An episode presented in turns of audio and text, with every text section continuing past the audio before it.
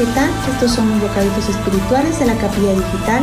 Hoy es martes 15 de junio y seguimos con el tema de sanas emociones. Hoy estudiaremos sobre aquello que hace que la ira se vuelva pecado. Como sabemos, la ira puede destruir la comunicación, romper las relaciones y arruinar tanto el gozo como la salud de muchos. Y ya que tendemos a justificar nuestra ira en vez de aceptar la responsabilidad, la palabra nos brinda principios sobre cómo manejar esta emoción. La ira no siempre es pecado. El tipo de ira que la Biblia aprueba es a menudo llamada justa indignación. Por ejemplo, la indignación que muestra Dios en Salmos 7.11 y Jesús en Marcos 3.5. Como cristianos nos está permitido airarnos, pero no pecar, según Efesios 4.26. Bíblicamente, la ira es una energía dada por Dios con la intención de ayudarnos a resolver los problemas. En las escrituras tenemos tres de estos ejemplos. Primero, la confrontación de Pablo con Pedro por su mal ejemplo en Gálatas 2.11 al 14.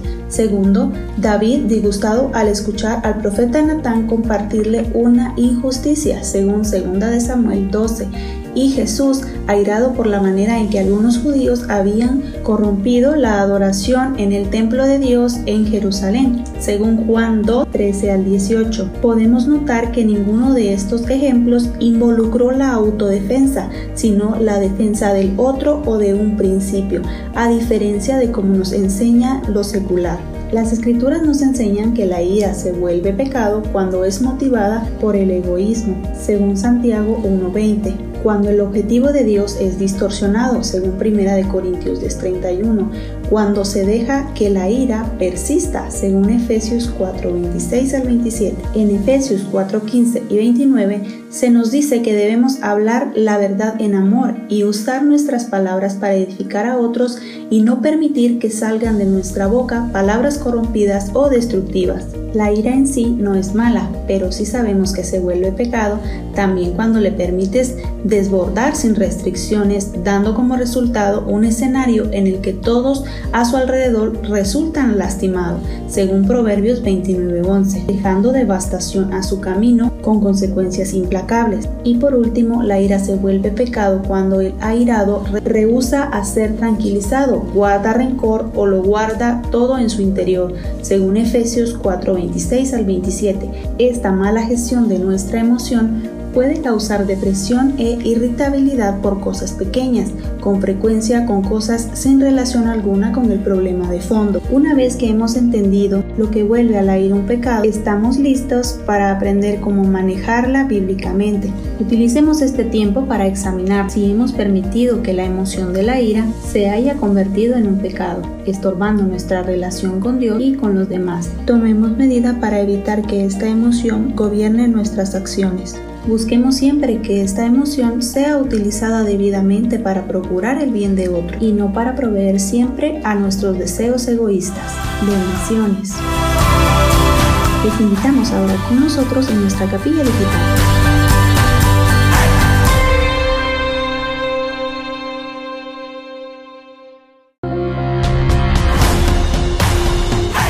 ¿Qué tal? Estos son los bocaditos espirituales de la capilla digital. Hoy es martes 15 de junio y seguimos con el tema de sanas emociones. Hoy estudiaremos sobre aquello que hace que la ira se vuelva pecado. Como sabemos, la ira puede destruir la comunicación, romper las relaciones y arruinar tanto el gozo como la salud de muchos. Y ya que tendemos a justificar nuestra ira en vez de aceptar la responsabilidad, la palabra nos brinda principios sobre cómo manejar esta emoción. La ira no siempre es pecado. El tipo de ira que la Biblia aprueba es a menudo llamada justa indignación. Por ejemplo, la indignación que muestra Dios en Salmos 7.11 y Jesús en Marcos 3.5. Como cristianos nos está permitido airarnos, pero no pecar, según Efesios 4.26. Bíblicamente, la ira es una energía dada por Dios con la intención de ayudarnos a resolver los problemas. En las escrituras tenemos tres de estos ejemplos. Primero, la confrontación de Pablo con Pedro por su mal ejemplo en Gálatas 2.11 al 14.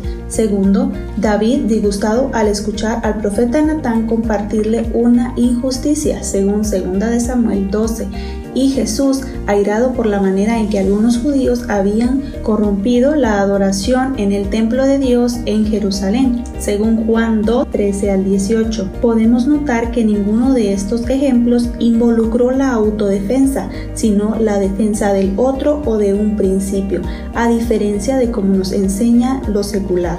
Las escrituras nos enseñan que la ira se vuelve pecado cuando es motivada por el egoísmo, según Santiago 1.20, cuando el objetivo de Dios es distorsionado, según 1 Corintios 10.31, cuando se deja que la ira persista, según Efesios 4.26 al 27. En Efesios 4.15 y 29 se nos dice que debemos hablar la verdad en amor y usar nuestras palabras para edificar a otros y no permitir que salgan de nuestra boca palabras corrompidas o destructivas. La ira en sí no es mala, pero si sabemos que se vuelve pecado también cuando le permites desbordar sin restricciones, dando como resultado un escenario en el que todos a su alrededor resultan lastimados, según Proverbios 29:11, dejando devastación a su camino con consecuencias implacables.